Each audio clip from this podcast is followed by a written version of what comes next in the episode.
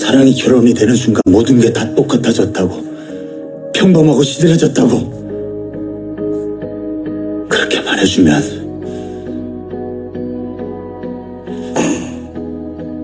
너도 진심을 말해줄래? 무슨 진심? 그때를 후회한다고. 날 용서주지 않았던 거, 날 밀어냈던 거, 날 개자식 만든 거, 전부 다 후회하고 있다고. 사실 아직도 나한테 미련이 남았다고. 미친놈. 그게 아니면 말이 안 되잖아.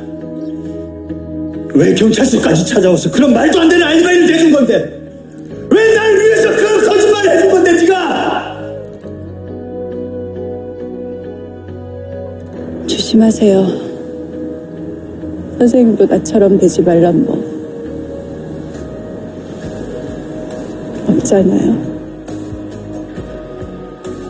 그만 돌아가. 당신 취했어.